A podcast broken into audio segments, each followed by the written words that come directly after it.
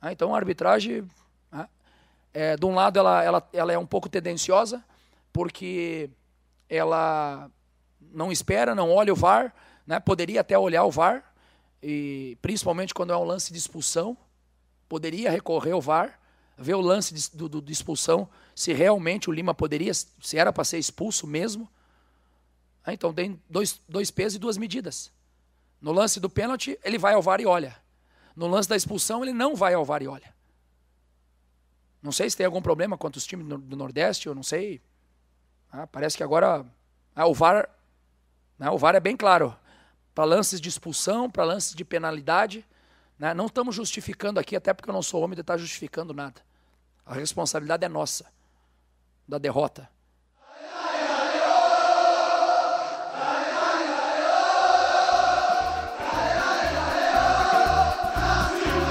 Futecast, o podcast do torcedor cearense.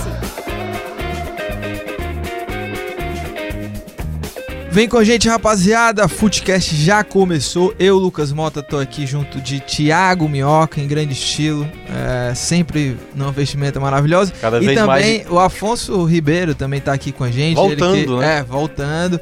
Ele que é repórter lá do Yahoo Esportes. Sempre traz novidades boas, inclusive já tô curioso até que se ele não vai trazer alguma bomba, né, aqui no, no programa, se ele tem alguma coisa aí sobre o Ceará, Fortaleza. Será que ele tem a resposta que o torcedor do Fortaleza quer? se o Ceni fica ou não É. fica? Porque o programa de hoje a gente vai debater bastante sobre a situação aí dramática, né, do, do Ceará. Claro, a situação do Fortaleza também. É, vamos debater bastante sobre se o Rogério Ceni fica, não fica. E claro, assim como o programa anterior, inclusive a gente teve um feedback muito legal, né, Thiago Minhoca? Foi legal. É, o programa também de número 81 é, vão ter várias análises aí de outros repórteres, jornalistas aí, por exemplo, que cobrem lá o Botafogo, o que é que tá em jogo pro lado do Botafogo, Cruzeiro também nessa, nessa disputa aí com o Ceará, então tem muita gente legal aí que vem aqui no episódio. Mas vamos começar e, e logo mais aqui. uma vez, Ah. né, o programa já interrompendo, pra lembrar que uma pessoa que interrompe não, não Ah, está é mais verdade. presente. Ah, né? é verdade. Quer dizer, não, não está mais nos últimos É. programas. Ele tá no DM, né? No É, Miguel, né? O, Tá o DM, grande- é o hoje Mister, né? é, hoje ele Fernando até Graziani. está aqui próximo a onde a gente está gravando, mas não está podendo porque ele está tendo Tá em reunião. em tá reunião, até tá em porque ele é mais importante do que a gente. Com certeza. Por isso que ele interrompe as coisas aqui pra. Verdade. E Afonso Ribeiro, como é que tá aí? É, já vou começando aqui, pro, já vou começar já com a pergunta pro, pro Afonso. Afonso sempre na estica, cara. é, sempre, é. sempre, sempre. Diferente Mas e da aí. Afonso? O Ceará vai salvar ou não, hein, amigo? Rapaz, primeiro, obrigado pelo convite, né? Muito bom estar aqui mais uma vez. E eu acho que sim, acho que pela incapacidade, pela incompetência do Cruzeiro, acho que o Ceará já escapou. É, é bom pontuar lá, né? Pra não, não passar margem. sufoco. É.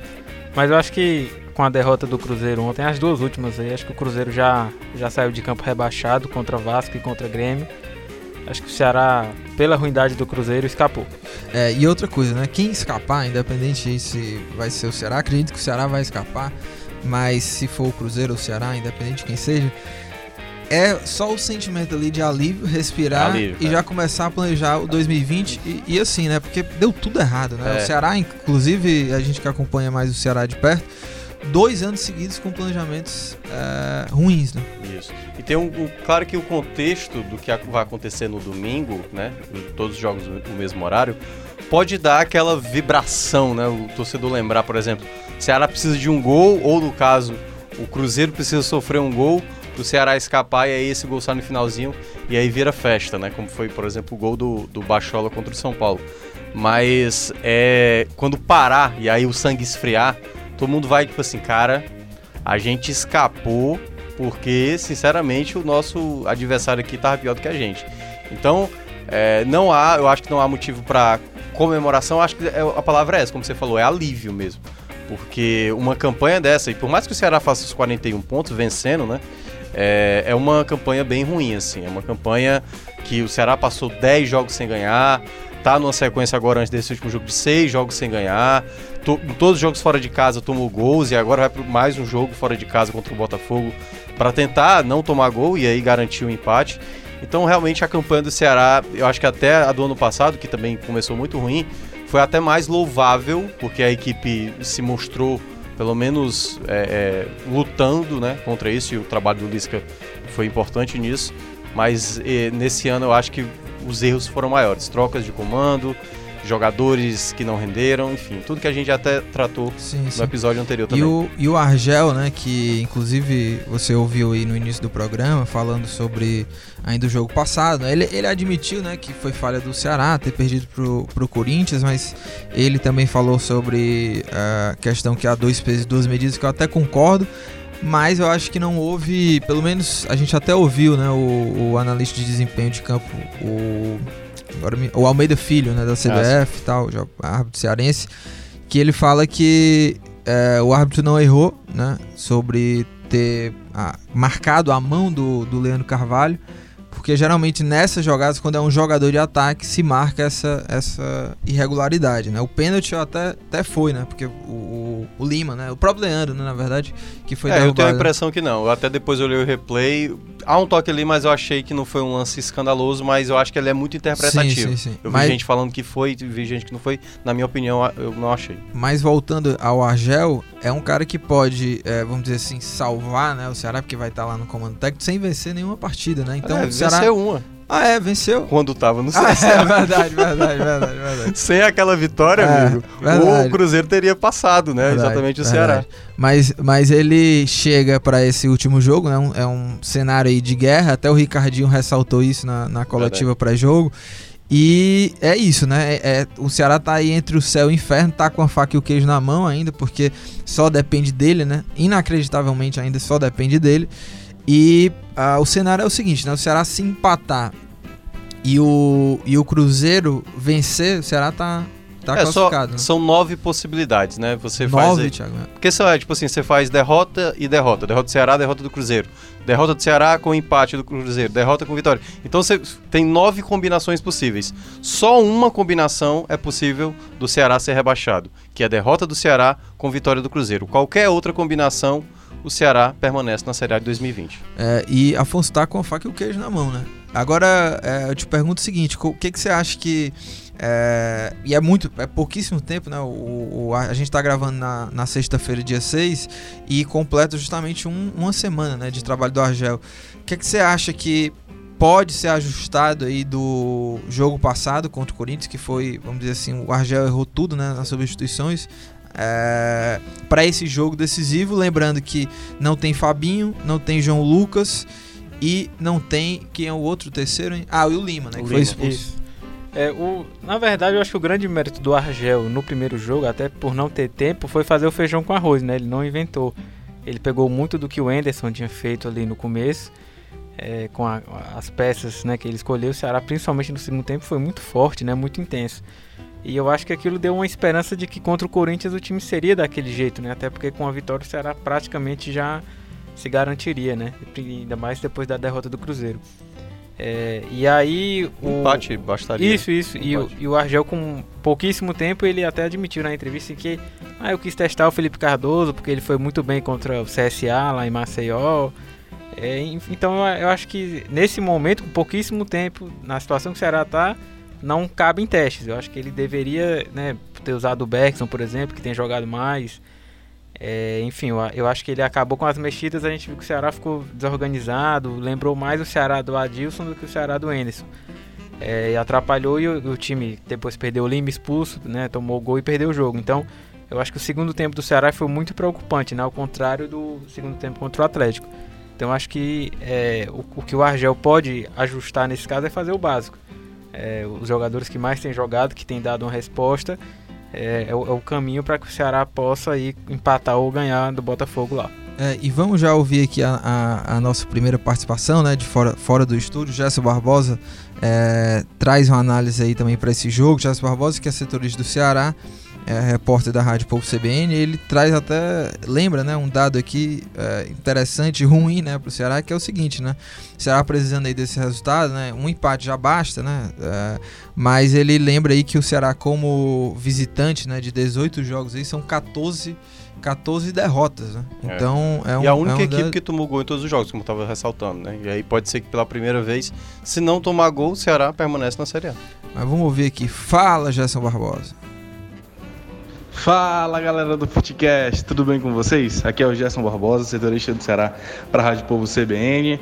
Olha, O Ceará chega para esta partida contra o Botafogo bem pressionado, né? Afinal, a equipe chega para lutar ainda contra o rebaixamento e se a gente for parar para pensar e analisar, no ano passado o Ceará ficou quase que um turno inteiro na zona de rebaixamento e escapou com antecedência, né? Esse ano só ficou uma rodada e chega na última rodada ainda brigando contra o rebaixamento. Para esta partida o Ceará não vai poder contar com três jogadores, né? o Fabinho, o João Lucas e também o Lima, três jogadores suspensos. Devem entrar o William Oliveira no lugar do Fabinho, mas na lateral esquerda tem uma dúvida. Três opções tem o técnico Argel Fux, né?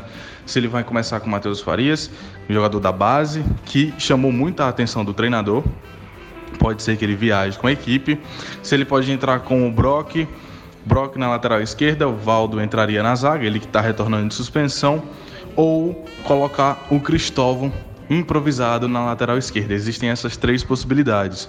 Lá na frente também existem possibilidades, né? O Matheus Gonçalves pode entrar, tem o Chico também. Ele pode acabar escalando um centroavante e puxando o Felipe Bachola para a esquerda. Existem algumas possibilidades que ele só vai definir no treino de sábado à tarde lá na Gávea, CT do Flamengo, treino fechado para a imprensa nesta partida contra a equipe do Botafogo, o Ceará vai precisar um empate já resolve, né? Mas na sexta-feira, antes da viagem, a gente pôde conversar com o Ricardinho e o Ricardinho ele falou pra gente que a derrota do Cruzeiro pro Grêmio acaba, acabou deixando o time um pouco mais tranquilo para poder trabalhar, né? Então é uma situação um pouco menos ruim, né? Digamos assim. A gente não vai falar que é melhor, é uma situação menos pior, né? Menos ruim, como o cearense gosta de falar. Então, o Ceará ainda depende só de si e tem que chegar para vencer, tem que inclusive passar por cima de um retrospecto negativíssimo jogando como visitante, né?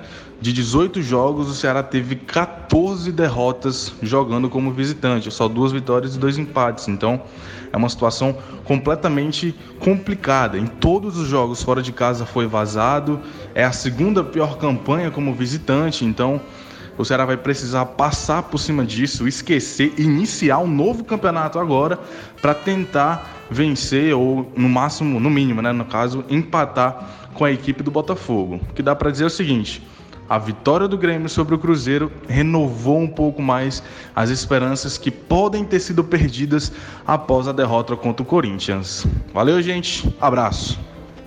E aí, para vocês dessas vagas em aberto aí, o que, é que será pode colocar? Eu eu acho que a, a, grande dúvida fica ali na lateral e no, e no, no ataque, né, com a saída do Lima.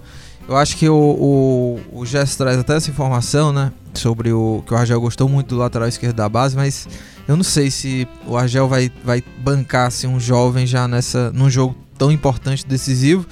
E já na frente eu acho que ele vai entrar com o Chico, hein, no lugar do Lima mais pela recomposição. O Leandro não consegue voltar para marcar, não, é, não tá bem no físico. Muita dificuldade. pode até sair do time o é, Leandro e entrar o Matheus. Essa seria, talvez, se eu, se eu fosse o Argel, eu não queria ser o Argel, mas se eu fosse o Argel, eu, eu sacaria o Leandro Carvalho.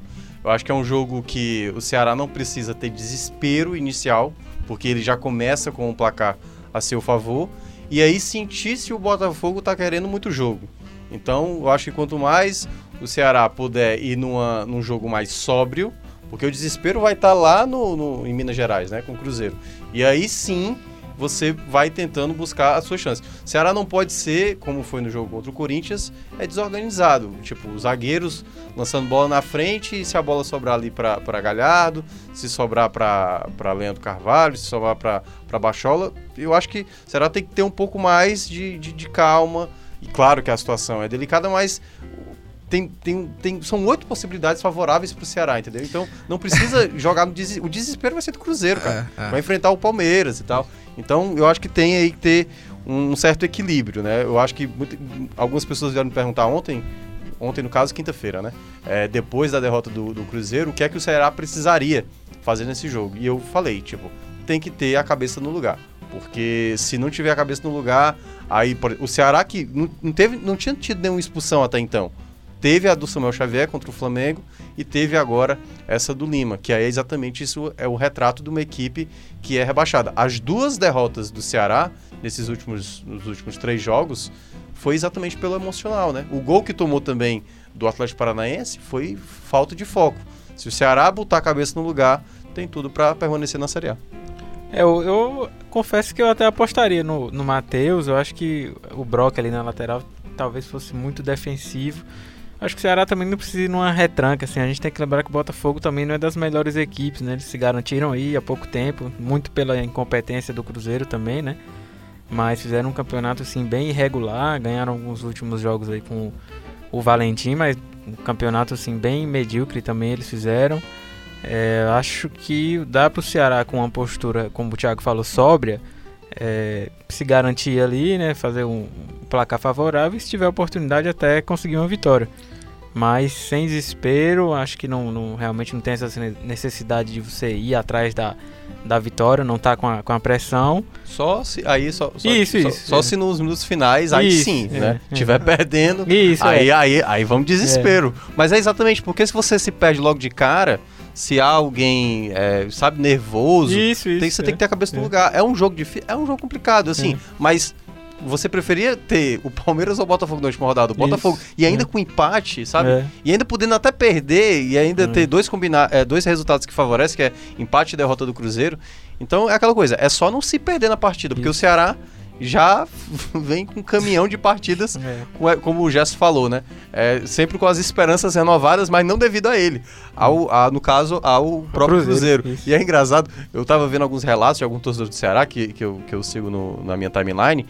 E era interessante como o pessoal tava fazendo, tipo, é, domingo a gente tem que estar todo junto, todo mundo focado em busca da vitória. Vamos Palmeiras, entendeu? Porque, porque cara, é, é, a desesperança também com o time, né, com o Ceará, tipo, é, é- faz sentido, entendeu? O Ceará vem acumulando fracasso e já deu três possibilidades. Vai, Cruzeiro, passa.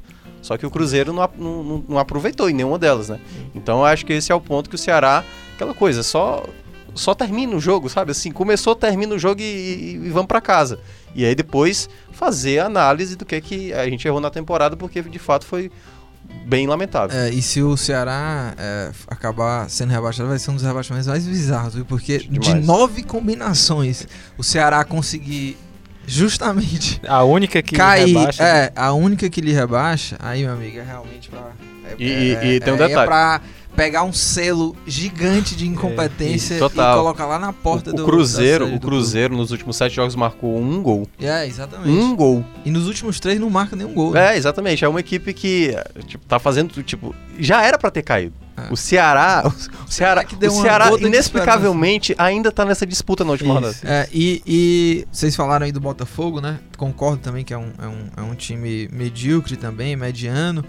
É, não vem com o Diego Souza, né? E tem outros desfalques. E vamos ouvir também o Sérgio Santana, ele que é, que é setorista lá do Botafogo, é repórter do lance.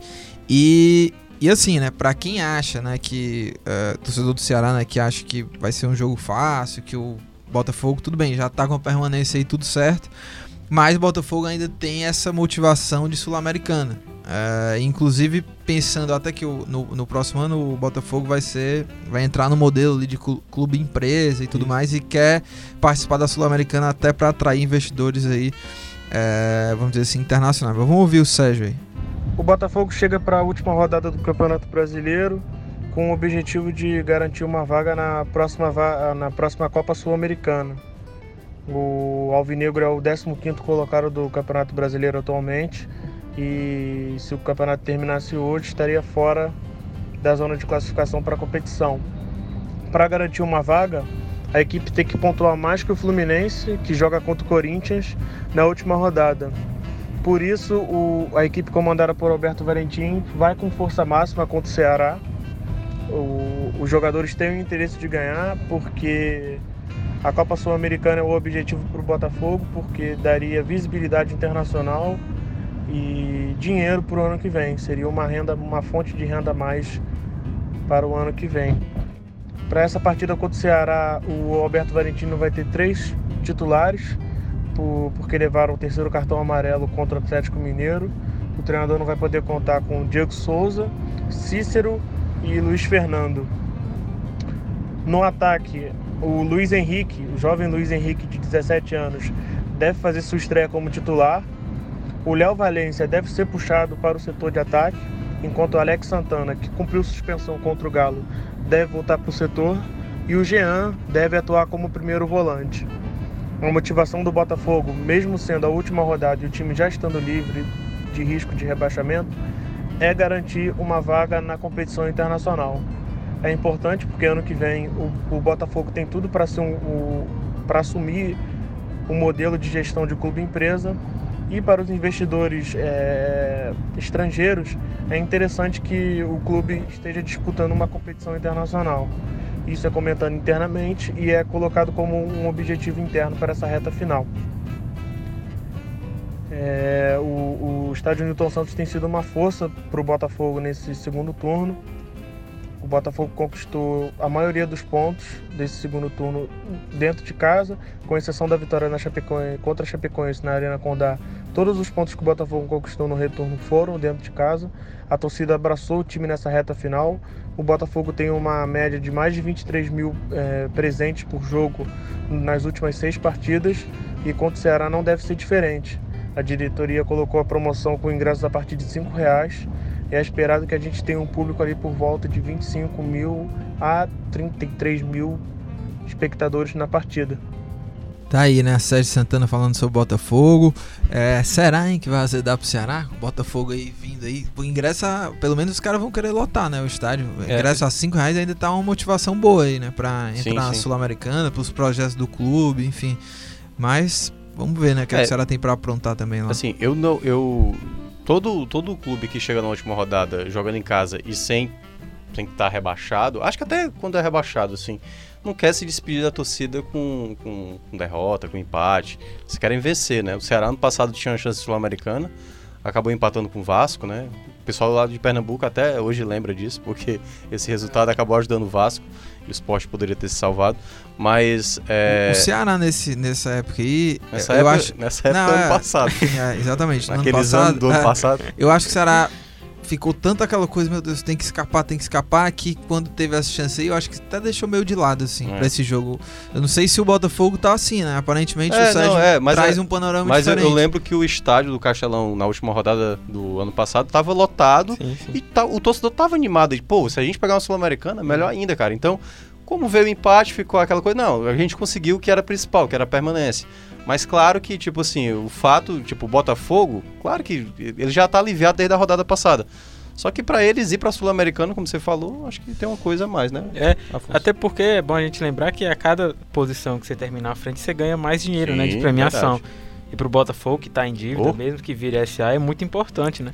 E pro próprio Fluminense que tá disputando também. Então eu acho que essa é a motivaçãozinha que eles vão ter a mais aí de é, terminar à frente. Eu, né? eu, lembrei do detalhe, Lucas, eu vi uma. O Vampeta, Vampeta aí, jogador, né? Ele faz parte lá da Jovem Pan.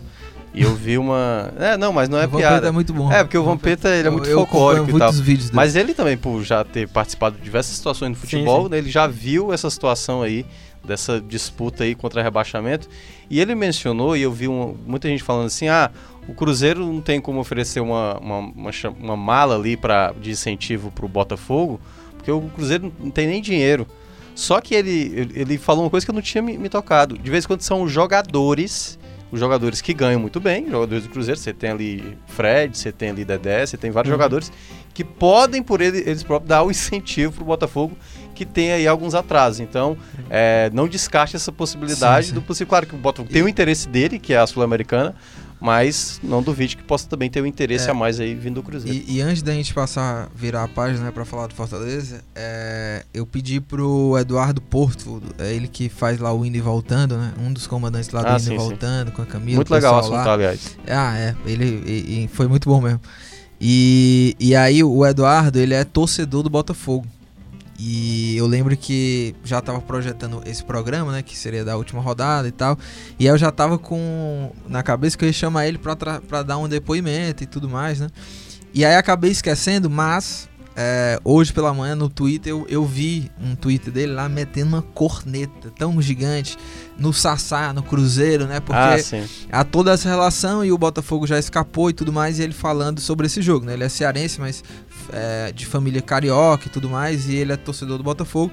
E aí eu pedi para ele gravar também um áudio falando desse momento e essa possibilidade, claro, de rebaixar o Cruzeiro, o Sassá, né? Porque o torcedor do Botafogo hoje nunca engoliu a saída do Sassá. Vamos ouvir aí o, o, o Eduardo, que é, é muito legal o que ele fala aí. Fala galera do Footcast, fala Lucas. É, primeiramente, um, uma honra estar participando aqui, dar meu, meu depoimento como torcedor do Botafogo, sendo cearense, é, que sou de família de, de carioca, né? E acabei herdando essa paixão pelo Botafogo. Mas é, quanto a essa questão do Ceará, eu, eu espero honestamente que o Ceará permaneça na primeira divisão.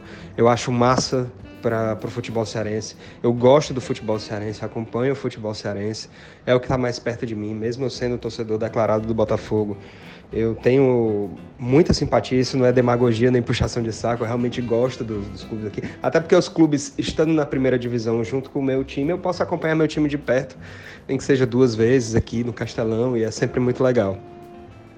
É, o, o, Botafogo está de férias. Uh, ele pode almejar uma Sul-Americana, claro, dá a depender dos resultados. Se vencer, vai para a Sul-Americana. Se empatar com o Ceará e o Fluminense perder, o Botafogo também está classificado, porque com essa confusão de vagas, né, onde mais de 40% da, do, do, do, campeonato, dependendo do, dos resultados, pode se classificar para Libertadores e tirando os quatro rebaixados, só os dois acima não se classificam para a Sul-Americana. Então, se classificar para a Sul-Americana é, é muito fácil. Né? Uma campanha um pouco acima de não ser rebaixado, você já vai para a Sul-Americana. Então, para o Botafogo, um empate, a depender do jogo do Fluminense, ele pode, ele pode e, e, e para essa competição internacional. Né? O ano que vem do Botafogo é um, é um ano que promete mais, porque vem a, a questão da sociedade anônima, né? Do, dos investidores e tal. Então a torcida do Botafogo talvez seja a torcida que mais espera o 2020 é, no Brasil. Né? Uma das, pelo menos, que espera o 2020. Eu, honestamente, não, não tô, assim, muito eu, eu, eu torço mais para que o Ceará permaneça, pela questão do Ceará, né? Lógico, eu não vou conseguir torcer contra o Botafogo, é, é impossível para mim, mas principalmente porque é para rebaixar o Cruzeiro, né? O Cruzeiro que teve escândalos de corrupção, é, de uma arrogância tremenda o ano todo. O que fizeram com o Rogério Ceni foi uma grande sacanagem. E a questão do Sassá, que você até me perguntou, né? o Sassá foi jogador do Botafogo, revelado no Botafogo, e quando foi pro Cruzeiro disse que era outro patamar, que agora ele estava num time grande. E, logicamente a torcida do Botafogo fica muito chateada com isso aí. A gente espera que o Sassá ele veja que o mundo dá mais do que voltas, ele capota. Um abraço, valeu galera. E pra gente fechar o, o bloco do sobre o Ceará, é, falar um pouco só de como é o outro jogo, né? O outro universo, né? O concorrente do, do Ceará, né? A gente já falou aqui sobre os desfalques. Ah, na verdade a gente não falou, né? Mas o Cruzeiro chega para esse último jogo também com desfalques, assim como o Ceará. E o interessante é que os paneleiros, né? Os caras lá que tiraram o Rogério Ceni do, do Cruzeiro não vão estar nesse jogo contra o Palmeiras, né? O Robinho, o Dedé, né? Thiago Neves, Egídio, o Edilson. Edilson. O Egídio. Só sobrou o Fred, né? Só é, só sobrou o Fred. Então, o Cruzeiro chega para esse jogo contra o Palmeiras. É, olha, por, por mais que muita gente fale que o Palmeiras já não tá muito nem aí e tal, mas eu acho que o Palmeiras vai entrar para ganhar o jogo, assim como fez com o Goiás, meteu é, 5x1, né? Há uma possibilidade do Palmeiras até botar alguns jogadores jovens, o que eu acho que pode dificultar pro Cruzeiro. Porque o Verón estreou, né? Jogou é, demais. Porque, porque jogador jovem, ele quer mostrar, ele quer mostrar sim, futebol. Sim. Jogador mais rodado, ele, ele, tipo assim, ele pode aliviar, pô, conhece os caras, entendeu? E tem vários jogadores do Palmeiras que passaram pelo Cruzeiro. Não tô dizendo aqui que o Palmeiras vai abrir sim, porque sim, tem amizade, não. Mas, Mas teve uma confusão também, até é, lá foi pedido o, pedido, é, o Ministério Público sobre questão de torcida, torcida única. Sim. Porque teve confusão, lembra? Mike foi. contra Sassá, né? Foi, Solcão, foi. É, o Mike que era do Cruzeiro e tal. Mas o, o próprio Felipe Melo também já jogou no Cruzeiro. Diego, Diego, Diogo, Diogo Barbosa, Diogo Barbosa. Diogo Barbosa, o próprio William Bigode e tal o Henrique Dourado e tal. Tem alguns jogadores que já. Até porque são jogadores que acabam rodando muitos clubes. Mas o que eu fico mais alarmado por esse jogo é como vai ser a segurança, cara. Porque, assim, a chance é bem alta do Cruzeiro ser rebaixado, né? E a gente já viu o Couto Pereira em 2009, né? Aquele jogo ali foi Fluminense, triste, aquele ali foi triste, cara. Teve morte. Então, é, o fato de ter... Se pudesse não ter torcida, talvez fosse melhor. Porque eu acho que a situação tá muito É, agravada. é no Mineirão. No jogo passado, que o Cruzeiro acabou perdendo pro CSA, né? Que é quando a gente ainda tava lá.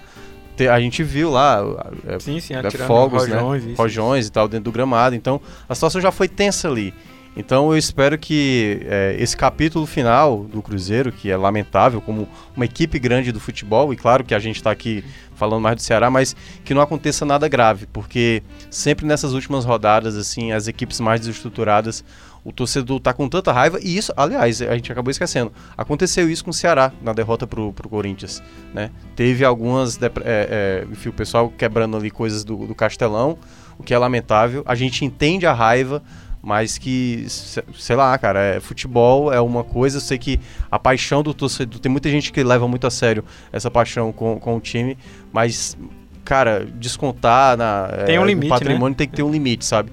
Eu acho que é é chato, é péssimo, eu acho que todo mundo já sofreu uma decepção, vamos até nem colocar clube, mas e, e clube é até mais porque é mais paixão. Mas quantas copas a gente também ficou com raiva? Aquele, aquela bola do, do, do Renato Augusto ali contra a Bélgica, e muita gente ficou com raiva ali. Mas, enfim, com o clube é- eu sei que é maior ainda, a proporção é maior, mas a gente tem que sempre bater nessa tecla, que não passe do ponto e espero que não aconteça nada de grave do jogo do Cruzeiro, apesar de eu achar que possa acontecer. É, o, na verdade a gente até viu aí um vídeo dos torcedores do Cruzeiro lá abordando o presidente, né, ameaçando. Ele até falou que se o Rogério tivesse ficado teria resolvido e tal. Então, a- infelizmente, né, as organizadas do Cruzeiro já picharam lá a sede várias vezes. Então elas já têm dado alguns sinais de que se realmente o Cruzeiro cair, a coisa vai ficar feia. É, realmente, eu, eu acho até que alguns cartões aí, lesões desses mais experientes, já deve ser até uma prevenção deles para não ficarem ali com carimbo, né, de que estavam no jogo Sim, que o Cruzeiro forçada, caiu. É, só o Fred e o Fábio, acho que são os mais experientes aí que vão acabar sobrando para eles. Mas a gente viu aí o Perrella também dando várias entrevistas. É, ele o chegou a falar Perrella que... tá jogando gasolina. É, na chegou a falar que o Cruzeiro não ia cair e agora, né? Então eu acho que vai, vai, infelizmente a tendência é que a gente tenha muitas cenas lamentáveis aí no Cruzeiro.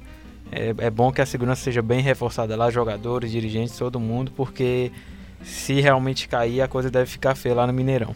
É, e fechando aqui o bloco do Ceará, a gente vai passar pro, pro Fortaleza, mas a gente fecha com um comentário aí do Sulimar Silva, que é setorista do Cruzeiro, repórter lá da Rádio Confidência. Olá, amigos. A situação do Cruzeiro no campeonato, assim como vem sendo desde que entrou na zona do rebaixamento e até mesmo antes de entrar, ela continua sendo dramática. Após a derrota para o Grêmio, um misto de emoções, principalmente por parte do torcedor, alguns ainda acreditando na partida contra o Palmeiras, mesmo o Palmeiras tendo goleado o Goiás na última partida que foi realizada também na quinta-feira, todo mundo acreditando que o time pode fazer um bom resultado. Mas é claro, muitos ainda não confiando por conta ah, da inconstância que o time tem no Campeonato Brasileiro, está sem marcar gols há um bom tempo, tem duas derrotas seguidas, derrotas que poderiam tirar o Cruzeiro ah, da situação em que se encontra, caso tivesse vencido o jogo contra o Vasco da Gama e também contra o Grêmio, e agora vai para a última rodada do Campeonato Brasileiro, precisando de um milagre. Alguns jogadores que também estão no clube, um- uns acreditam, outros inclusive já estão de fora, como é o caso do Thiago Neves. E curiosamente, os atletas que fizeram a campanha para a saída, esse fizeram em- bem entre aspas, a saída do Rogério Ceni, eles não vão jogar. Thiago Neves, Edilson, o Dedé. Então essa turma aí ficando de fora. E ficou muito claro no jogo contra o Grêmio a discussão do Edilson contra o Henrique, que é um dos poucos que ainda está lutando nesse time do Cruzeiro. E a gente vê como o rosto dele está transfigurado. O Henrique parece que envelheceu pelo menos uns 10 anos com essa situação do Cruzeiro. Mas o time ainda acredita, a torcida também, parte dela, e já um- há uma também preocupação por parte da diretoria, um pedido de torcida única neste jogo, porque quando Cruzeiro e Palmeiras se enfrentaram na Copa do Brasil, os jogadores brigaram em campo, aí Mike, Sassá, Diogo Barbosa, ah, quando o Cruzeiro eliminou a equipe do Palestra Itália, o Palmeiras, e nas arquibancadas também a torcida do Palmeiras invadiu a área de imprensa, tentando se degladiar com outros marginais da torcida do Cruzeiro. Então há esse pedido de torcida única. O Ministério Público de Minas Gerais, ao que parece, vai acatar esta decisão e há também esse clima de hostilidade no ar aguardado para o jogo contra o time do Palmeiras. Direto de Belo Horizonte, para os amigos de Fortaleza, falou o repórter Sulimar Silva. Um abraço. Agora sim, falando de, de Fortaleza, a gente entendeu um pouco mais aqui sobre o Ceará, né? Até porque é um jogo decisivo, né? Vale essa permanência, mas o Fortaleza tem esse último jogo no campeonato e é um jogo que é, ainda vale, né? Muita gente acha que já tá aquela coisa é, já definida, né? O Fortaleza já, enfim, escapou com antecedência e tudo. Mas, Thiago Minhoca, o que, que ainda está em jogo pro Fortaleza na Série A nessa última rodada do Brasileirão. É, se a gente for lembrar assim, são o Campeonato Brasileiro ele, ele tem cinco etapas, né? Tem a, a queda, que é ali o Z4, tem a permanência, que é você não consegue nada mais se mantém, tem a Sul-Americana, que seria uma terceira etapa, tem uma Libertadores e tem um título, né? Então o Fortaleza já garantiu uma dessas condições que é no caso, a Sul-Americana não, não, pega mais Libertadores, não cai, aquela coisa. E agora é tentar lucrar e ainda terminar numa campanha dentre aquelas equipes que muita gente não imaginava que fosse ser campeão ou, ou brigar pelo Libertadores. Então, consolidado o G8, e esse G8 aí bem estabelecido desde o começo do campeonato, acho que só o Bahia acabou desperdiçando essa possibilidade. Terminar em nono colocado para o Fortaleza seria algo bastante. É, que seria marcado, né? Então, quando o pessoal fosse olhar a tabela futuramente, ali o ano de 2019, caramba, Fortaleza em nono colocado, como é que ele conseguiu isso? E aí, isso vai se responder muito pelas rodadas finais. Porque desde o clássico em diante, né? Do clássico em diante, Fortaleza não perde. E se vencer, termina como o melhor. Aliás, se basta empatar, já termina como o melhor nordestino, né? Porque o Bahia está atrás dele e é o adversário do domingo. E se vencer, terminando a nona colocação e já garantirá um bom dinheiro. Lembrando que ele pode ficar de nono a décimo terceiro, mas com o empate ele já garante aí no mínimo a décima, acho que a décima primeira, décima colocação. Então a chance é muito boa do Fortaleza e, e, de figurar na primeira página da tabela, o que seria realmente um grande É, feito. ou seja, está em jogo aí premiação e recorde, né, também, porque se Fortaleza é, pode terminar como a, a o segundo me, melhor pontuação de um time no, do Nordeste. Terceira, nessa, terceira. terceira né? Vitória e Esporte já é, fizeram 59 pontos. O esporte, foi, o esporte foi sexto e o Vitória foi quinto. E aí o Fortaleza, se vencer, o Fortaleza fica com 53 e nenhuma equipe, né? Com e termina em nono, né? É. E aí, você sabe quanto é que é o valor aí dessa É, o valor eu acho que depende, né? É, de na verdade, nona, é, porque pode variar TV. de nono a décimo terceiro. É, porque depende de é, cada TV. É, até circulou uma tabela aí, mas aqueles valores são só de quem assinou com a Globo, né? Você assinou TV fechada, PPV e TV aberta. Como o Fortaleza assinou com a Turner, né? E aí também o Ceará, enfim, outros clubes, é, tem lá um, um desconto naquele valor. Mas é, é, mais ou menos por ali, é uma premiação boa, né? Terminando na primeira página da tabela, seria muito importante. E eu concordo. Tem uma com... ideia, Afonso, assim, quanto seria Não, assim? não, eu, eu até tentei saber, assim, quando, quanto seria com esse, esse desconto por ter assinado com a Turner, mas o, o pessoal não tinha um valor preciso, assim, da premiação. Mas, de qualquer forma, né, terminar em nono, décimo, aí seria muito importante, seria um valor muito bom é, acho que até bem acima do que o Fortaleza projetava, né, em termos de premiação aí na, no brasileiro. É, tem, eu, eu, eu tenho aqui é, até um, um, um, valor que é, o Fortaleza, se ele terminar na nona colocação, ele deve estar tá aí recebendo em torno de 10 milhões por aí. Se terminar na nona, né? Isso na, é, na, é, é na premiação da TV aberta, né? No caso, uh, no contrato do, do Fortaleza com a com a Globo, né? Globo, isso, é, Globo. É, Agora tem e aí é, é Fortaleza consegue tudo que ele estava visando realmente na temporada, que porque como Fortaleza estava se estruturando como clube, né? A questão do PC, as reformas e tudo mais, tem aí uma possível venda do Everton que está praticamente encaminhado para o Everton lá da Inglaterra. Então o Fortaleza vai aí com um bom montante de dinheiro e aí é uma coisa que é como saber administrar, ter uma boa quantidade de dinheiro. Porque o esporte já teve isso, o próprio Vitória já teve isso, o Bahia teve isso na temporada e colheu alguns fracassos, e o Ceará teve também o seu melhor orçamento. Então o fato de você ter um orçamento menor faz com que um time, como e tendo o Rogério Senna à frente, uma luta né, bastante assim, você querer ali mostrar que você é capaz. Agora, quando você tem um bom orçamento, você tem que saber apostar certo. Porque eu estava até num debate também, num outro podcast, lá o podcast 45 Minutos, sobre isso. O fato de você ter muito dinheiro, você vai pagar, tipo, 200 mil num jogador, e esses 200 mil, será que é num jogador necessário? Entendeu? Porque, por exemplo, o Rogério, que é hoje jogador lá do Bahia, Fortaleza é, cotou para disputar nesse ano 2019. E o Rogério foi um fracasso lá. Começou até bem no Campeonato Baiano, mas E não tem um salário baixo, né? Pois é, não tem um salário, e não tem um salário baixo, ele tem um salário bem alto. Então, o Fortaleza vai ter que agora para 2020, tendo mais responsabilidades, né, sul-americana, sendo campeão do Nordeste, tendo trabalho, e aí é onde entra a dúvida, que é o nosso próximo debate, com qual treinador? Com o Rogério Ceni ou com uma outra filosofia? Porque aí a gente acho que muda o panorama até de avaliação, né? Quem será o cara que substitui o Rogério Ceni ou se o Rogério Ceni vai dar continuidade a esse trabalho? É, e eu já jogo essa bomba aí pro, pro Afonso. Afonso, fica ou não fica Rogério Senna? Olha, mas vou dar uma de Pergunta João fácil. Kleber, vou dar uma de João Kleber. Para, que para, parou, para. parou, parou, Antes do Afonso responder, vamos ver o que é que o, o Ceni falou na, na sim. última coletiva sobre essa situação, né? Ele falou em decisão difícil. Vamos ouvir o que, é que ele falou aí. E nós temos aí até, acho que sexta-feira da semana que vem, foi o que foi combinado para dar uma resposta. Então nós temos, provavelmente até semana que vem, nós vamos sentar hum, na- até o domingo, quem sabe, porque eu já tenho, segunda-feira tenho que estudar curso, mais 10 dias de curso de treinador, né? Então eu tenho que, que, que ficar 10 dias de volta aqui ao Rio de Janeiro, em Teresópolis, né? É, mas a gente deve conversar até o final de semana e, e vamos ver qual é a possibilidade ou de, de ficar, ou dar continuidade ou, ou de seguir em frente. É uma, é uma decisão muito difícil. Tá aí o Ceni, né? Vai ficar. é, vai decidir tudo na até sexta, né? Da próxima semana. Isso. Talvez saia até antes. Mas e aí, Afonso? Fica ou não fica o Rogério Ceni no Fortaleza? Essa é a grande questão. Já há um mês que essa dúvida ronda lá o Fortaleza. É, a informação que a gente conseguiu apurar é que ele deve conversar nesse sábado à tarde ou nesse domingo pela manhã com o Marcelo Paz.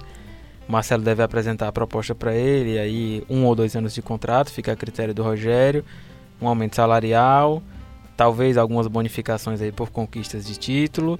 É, e a, a- aposta do Fortaleza assim, é muito na a continuidade desse trabalho, né, com carta branca dele em relação à estrutura, projeto, é, o, o- o apelo assim, da torcida, né, a sintonia que o Rogério tem com a torcida e a possibilidade de uma sul-americana inédita, né, do Rogério tocar esse trabalho. É, mas a gente apurou também que o Rogério é, já conversou com o Atlético Paranaense, né, com o Petralha. É, eu até recebi uma informação, não, não consegui confirmar, mas é um- uma fonte bem informada que o Rogério até já teria sugerido jogadores para o Atlético Paranaense. Então já aí dando indícios de que deve estar encaminhado. É, uma opinião pessoal, eu acredito que o Rogério deve ir para o Atlético. Eu acho que esse jogo contra o Bahia vai ser a despedida dele. Mas é, o que a gente sabe, cinco pessoas próximas do Rogério, é que ele quer fechar o ciclo primeiro para depois é, definitivamente acertar com o Atlético e tudo. Né? Ele, ele combinou de ter uma nova conversa com o Paulo André, que é o diretor de futebol do Atlético, e com o Petralha, para, enfim, definir realmente, de fato. Mas eu acho que dessa vez realmente o Rogério deve encerrar o ciclo e ir para o Atlético Paranaense. É, eu também tô nessa mesma, nesse mesmo sentimento, assim. Eu acho que o, o Rogério chega num, num momento que ele pode encerrar esse ciclo, ciclo e pode encerrar é, de uma forma muito incrível, né? Porque entregou todos os resultados possíveis, um trabalho que começou é, em 2000, no fim de 2017, Isso. né? Começou a pré-temporada. E ganhou tudo que, que, que foi colocado, né? Venceu a Série B, campeão do Cearense desse Bem ano, além do que, Nordestão, né, todo- Sul-Americano. todos os, os planejados. Não, né? você, você chegar em 2019 em algum momento com a possibilidade de brigar por um Libertadores, É, né? sim, ficou próximo ali, mesmo que mínimo, mas você vê a dimensão do que foi o, mas Não, e- o, e- o e trabalho que- dele, né? Das metas estabelecidas, porque na Série B não era nem pra acesso. Era pra ser isso, primeira é, é, página na primeira tabela. página, isso. isso. No, no- na Série A agora era permanência. Então ele conseguiu realmente grandes feitos, além de ganhar. Ele, ele, tipo assim, a gente vai ter que escolher uma hora qual competição a gente quer. Ele reforçou isso no começo de 2019 direto, porque ele sabia que junto com tipo, o importante é o que, né, Série A? Então a gente não pode abdicar exatamente de não jogar com os jogadores principais. E ele conseguiu rodar o elenco para ganhar ali o Cearense, para ganhar a, a própria do Copa do Nordeste e ainda também envolvido com a Copa do Brasil. Mas eu acho que é isso. O Fortaleza tem que se preparar para essa perda. Assim, o torcedor né, né, na chegada do aeroporto aí do, do jogo lá contra a equipe do Fluminense fez uma festa, falou fica Rogério, fica Rogério. Mas eu acho que o torcedor do Fortaleza tem que guardar é, tudo que o Rogério já, já fez. Se, se ele puder ficar, talvez melhor ainda, né? Mas ah, eu, se eu fosse palpitar, eu acho também que ele, olhando, visando a carreira dele, eu acho que ele vai acabar optando ir pro Atlético. E a, eu acho que não, não, tem nada relacionado a, a, a grandeza do, do, Atlético hoje, que disputa hoje aí contra as principais equipes do Brasil, assim, ganhando títulos. Mas é mais por isso, né? Por conta de uma, de uma situação que ele percebe que lá ele vai conseguir, pelo menos na carreira dele, né? Ele vai conseguir grandes, grandes feitos. E talvez o balançar dele, que ele mencionou na coletiva do jogo passado, é porque, caramba, eu peguei esse time vindo de uma Série C, fiz um trabalho, coloquei esse time na Série A, coloquei esse time na Sul-Americana, então acho que por ele, ele queria acomodar o Fortaleza numa competição internacional. Sabe assim, ele tipo, poxa, se eu pudesse, eu continuava, eu, eu continuava, só que talvez para a carreira dele o Atlético Paranaense seja a melhor escolha e a gente tem que respeitar porque cada um sabe o que é que é melhor para si. É, e o, Afonso trouxe informações muito boas assim desse, desse bastidores, né? Ressaltou também é, o lado do Fortaleza, né? É, quais são os atrativos do Fortaleza, né? Carta branca para o Rogério e tudo mais, a questão da torcida, enfim. Mas a gente vai encerrando aqui uh, essa segunda parte, né, antes de ir para as dicas aleatórias, e traz também um, o outro lado, né? O Afonso trouxe essas informações aqui do, sobre o Fortaleza, mas a gente encerra essa parte do Fortaleza trazendo outro lado que é do Atlético Paranaense, né? O que é que o Atlético está colocando em jogo, o que é que o Atlético tem para atrair também o Rogério Ceni. Claro, o Atlético é um clube super estruturado, já foi campeão brasileiro, vai disputar a Libertadores, tem vários atrativos em termos de é, de disputa, né? Enfim, para a carreira do Rogério. Mas tem também outros detalhes e isso quem traz é o Daniel Piva, ele que é lá da Rádio Transamérica, lá de Curitiba. Alô, amigos de Fortaleza, aqui em Curitiba, o nome do técnico Rogério Ceni vem ganhando cada vez mais força. Primeiramente, o Atlético, quando soube da saída do Thiago Nunes, colocou o Roger Machado do Bahia como primeiro nome da lista, além de alternativas do mercado sul-americano, como por exemplo Sebastian Becassese, o Gabriel Heinze e até mesmo o técnico da Universidade Católica do Chile. É, no entanto, nos últimos dias surgiu a informação que o Rogério Ceni era um perfil que agradava bastante a direção de futebol do Atlético, desde o Paulo André, que é o diretor, até mesmo o Mário Celso Petralha, que é quem de fato tem a caneta, que é quem toma as decisões no Clube Atlético Paranaense. E essa informação foi ganhando ainda mais força, já que no jogo da última quarta-feira entre Atlético e Santos, um advogado do Rogério Ceni estava presente na Arena da Baixada, nas redes sociais postou que durante o dia visitou o CT do Caju, que é do Atlético Paranaense, falou em reuniões. E aí isso vai ganhando ainda mais força, vai ganhando ainda mais sentido.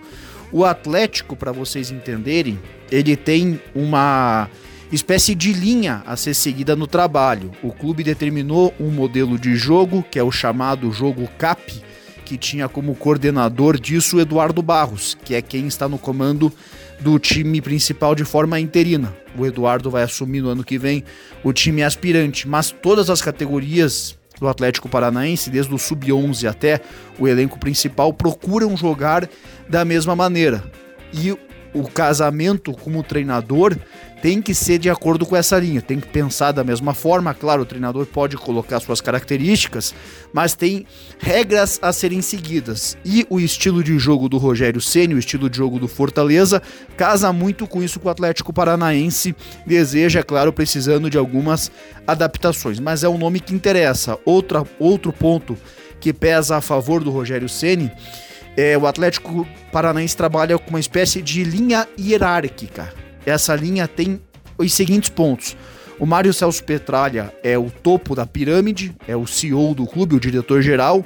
E aí o treinador não é apenas um técnico do time, ele é uma espécie de head coach. Ele acompanha todas as categorias de, do, do, do time, do clube, perdão e além de dar, comandar os treinos e os jogos. E o Rogério Ceni tem esse perfil na visão do Atlético. O Rogério é um cara que tem autonomia, é um treinador já com títulos conquistados, como jogador também tem muita história. Então é uma história que vai fazendo sentido. É claro, tem a concorrência do Fortaleza, de outros clubes no meio disso tudo. Mas hoje o nome mais forte para assumir o Atlético Paranaense, pelas informações que a gente tem aqui, é o do Rogério Ceni. Na disputa com ele tem o BKSS, que segue em pauta, o próprio Roger Machado, mas esse até pela questão contratual com o Bahia vai perdendo um pouco de força. Hoje, se fosse apostar aqui quem é o nome que o Atlético quer para a temporada 2020, seria o Rogério Ceni. Aqui de Curitiba, Daniel Piva da Rádio Transamérica. E chegando ao fim do programa, né? Dicas aleatórias. É, hoje comigo, com o Thiago Minhoca, o Afonso Ribeiro. Quero saber o que, é que o Afonso vai trazer aí de novidade, viu, Thiago Minhoca? Saber o que é que tem de bom aí pra. Será que vai ser filme, restaurante? O que, que você acha que o Alfonso vai mandar aí pra gente aí, Afonso? É, ele tem cara de, de algo muito. Ele, sofisticado, né? Sofisticado. Ele vem na pinda ali. Né? Não, ele vem. fino, ele, fino. ele é o oposto da gente, cara. É, verdade, verdade. O Graziani me viu ali no corredor recebendo o Afonso e ele falou assim: Ô, isso é jeito de receber convidado. Eu falei: pô, mas o Afonso já é de casa. Né? O Afonso já é de casa aí. E aí, Afonso, o que, a, que você. ver- a vergonha já tá disseminada, né? Digamos assim. É, não precisa né? se assustar mais. É, né? E aí, Afonso, o que, que você. Você já tá preparado aí pra mandar as Já, gente? já. Se É? quiser começar, a gente começa aqui. Então De manda boa. bala, manda bala aí. Eu vou pegar uma moralzinha em casa hoje, vou Eita. divulgar aqui o Boa, Instagram da patroa. É, Ela é nutricionista, né? Então ela dá lá várias dicas assim de receitas, de vida saudável, né? Enfim, essa coisa que tá bem na moda aí, né? O pessoal quer ser fit e tal. Sim, sim. Inclusive Então- eu, eu vou olhar, porque Ah, eu tô precisando ser fit, viu? Eu, eu compartilhei até um negócio no, no Instagram, uma foto lá e era de 2014, mano. Era uma pauta. E era sobre mudar a rotina. Eu comecei a correr loucamente e tava super saudável. E hoje em dia, né, desandou um pouco as coisas. Mas é, qual que é o Instagram lá? ô- É Nutritaim. T-A-H-I-M. E ela passa dicas no É, Instagram. ela dá dicas lá de receitas, assim, de alimentação, de vida saudável, né? Que é que você pode. Às vezes o pessoal acha que dieta é, é, não pode comer nada, né? Tem que ficar restrito Aquele e tal. cheeseburguerzão. É, Ketchup, aí ela dá nossa. alternativas lá, o que é que você pode fazer, o que é que você pode comer, né? Receitas Boa. práticas e tal. É, o pessoal gosta, né, das receitas, das dicas e tal, então fica, fica a dica aí também pros ouvintes do Foodcast. Boa, e ó, Thiago, você tá aí mexendo no celular, mas essa- é, você é, tá aí no. Você é pra seguir aí, viu? A, a- é Nutritaim, arroba Isso, Nutritaim, né? Porque você tá sou- pior do que eu, você não. Você não faz nada, Eu sou- você. Eu Você assumo- chega eu com cara de assumo- abatida, eu assumo, eu assumo que eu sou sedentário, mas eu não me alimento tão mal assim. Eu não fumo, eu não bebo tanto. O tanto, o tanto, o tanto aí. No posto, né? É, não, é, mas é, pô, é, é- são coisas raríssimas aí. Agora, Mas é- diferente de alguns hosts aí de podcast, Entendi, entendi. não quero citar o nome, até Entendi, porque entendi. fica embaraçoso demais. Mas olha, tem que se cuidar, Tem que se cuidar, tem que se dar uma boa dica, viu, Afonso? Olha, a minha dica vai ser o seguinte. É, eu tenho algumas dicas aqui. Uma é indicar um podcast da casa que estreou agora, né? Que é Futebol Não é Soccer. Ah, sim, Gabriel, Vitor, o Gerson também tá fazendo, o Gerson Barbosa. É, que é falando sobre futebol internacional. E eu achei legal porque eles trazem um resumo. Eu gosto bastante de futebol internacional, mas, pô, a gente fica muito na cobertura do futebol cearense e acaba não conseguindo acompanhar tanto, né? Assim, os jogos. Série B, cara. É, não consigo ver Eu Série B. vejo. E aí, é, então, ouvindo lá, traz um resumo legal, assim, o, o campeonato inglês, espanhol, italiano. E a minha outra dica também, é, inclusive a gente tá gravando sexta-feira aqui, né? Vou, vou pra essa. que fase, cara. Uma risada dele já demonstra é uma que banda, que é uma banda que eu conheci, Ah, é na, banda? conheci Ah, tá. na, na semana, segunda-feira. Tô indo pra um show. Tô indo pra um show dessa banda. Vila ser- Mix? Não, não, não, não é Vila Mix não. É, o nome da banda é Lagoon. É um Lagoon. rock, Ah, reggae e tal. Aquela banda meio praiana, assim. Então, Sim. eu conheci na segunda-feira. Recebi um convite pra ir pra esse show. Um convite muito bom. E aí tô indo pra esse show, tô já empolgado, viu, Thiago Mel? Porque comecei a escutar loucamente. Faz uma semana que eu tô escutando, já sei todas as músicas de Lagoon. E a minha dica aí também. Lagoon, inclusive, eu acho que em 2020, né? Sai aquele negócio lá do Spotify e tal. Espero que o seu podcast lá tenha saído o Footcast, né? E eu, Lagoon vai estar nessa lista aí do, dos É. que eu mais escutei em 2019. cada Então, minhas dicas aí, Lagoon e o futebol não é soccer. Cada vez mais eu estou preocupado com o Lucas Mota. Não sei onde vai parar. Não sei onde vai parar isso. Não sei onde vai parar. É, a minha dica é, na verdade, é reforçar uma dica que eu não tinha visto na semana passada. Né? Eu indiquei aqui o irlandês. Na verdade, eu disse que o irlandês tinha estreado na Netflix, filme do Martin Scorsese, né? cineasta que dispensa apresentações, com os três ases né, dele. Né? Tá lá o Robert De Niro, tá lá o Al Pacino, tá lá o Joe Pesci. E é um filme. Você vem complementar, né? É, exatamente. do- da vez é, para reforçar o quanto é um filmaço. Assim, são três horas e meia e tudo mais. Mas eu sei que muita gente maratona série aí. Então o filme é, uma, é, um, é um outro olhar sobre a máfia. Ele é muito conhecido por filmes de máfia, né? Os Bons Companheiros, Cassino e tal. É, tem um outro que agora esqueci o nome. Mas ele fez com esse filme, assim, um filme bastante é, impactante, assim. Ele me surpreendeu bastante porque a maneira trabalhar com é, esses atores assim mais experientes e exigindo muito, Robert De Niro tá sensacional, Al Pacino tem, uma, tem umas cenas sensacionais e recomendo. E um outro que eu acabei de ver aqui, eu tava olhando, é, que estreou agora na Netflix, que eu vou querer ver, que é a história de um casamento.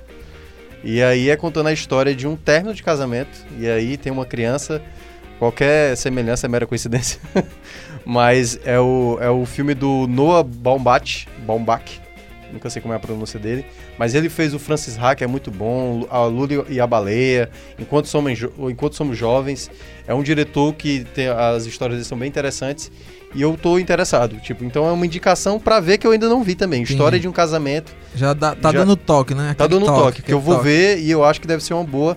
E tá sendo bem cotado aí nas premiações pré-Oscar. É isso, hein? E só uma dúvida, Thiago Melca. Não, não é cansativo, não, né? Eu tô doido pra assistir esse irlandês. Três horas e meia, dá pra ficar de boa, né? Dá pra ficar de boa, é, é claro que al- algumas pessoas podem cansar. Ele é um filme que não, ele não tem pressa nenhuma. Ele vai contando passo a passo da história do personagem, o que é que aconteceu pra chegar na situação que vai se mostrar no final. Mas é um filme, eu, eu gostei muito, assim, da, da, da maneira do, do que conta, sabe assim? A história de um, de um cara que era envolvido com a máfia e como isso termina. Como, como é o término disso. Geralmente não mostra muito como é que isso termina. Né? Mostra só as consequências de certos erros. Mas Sim, esse sim. filme é muito. Gostei muito. Boa, boa. Afonso, obrigado mais uma vez, hein? Não, valeu, eu que agradeço o convite. Precisando é só chamar. Boa, e encerrando aqui o programa, o Footcast é uma realização do Povo Online. É, no áudio na edição Mariana Vieira, roteiro Lucas Mota. E agradecer também o, na estratégia digital o nosso amigo João Vitor Duma. É isso, a gente vai ficando por aqui. Um grande abraço aí para toda a rapaziada que nos acompanhou até aqui. Valeu!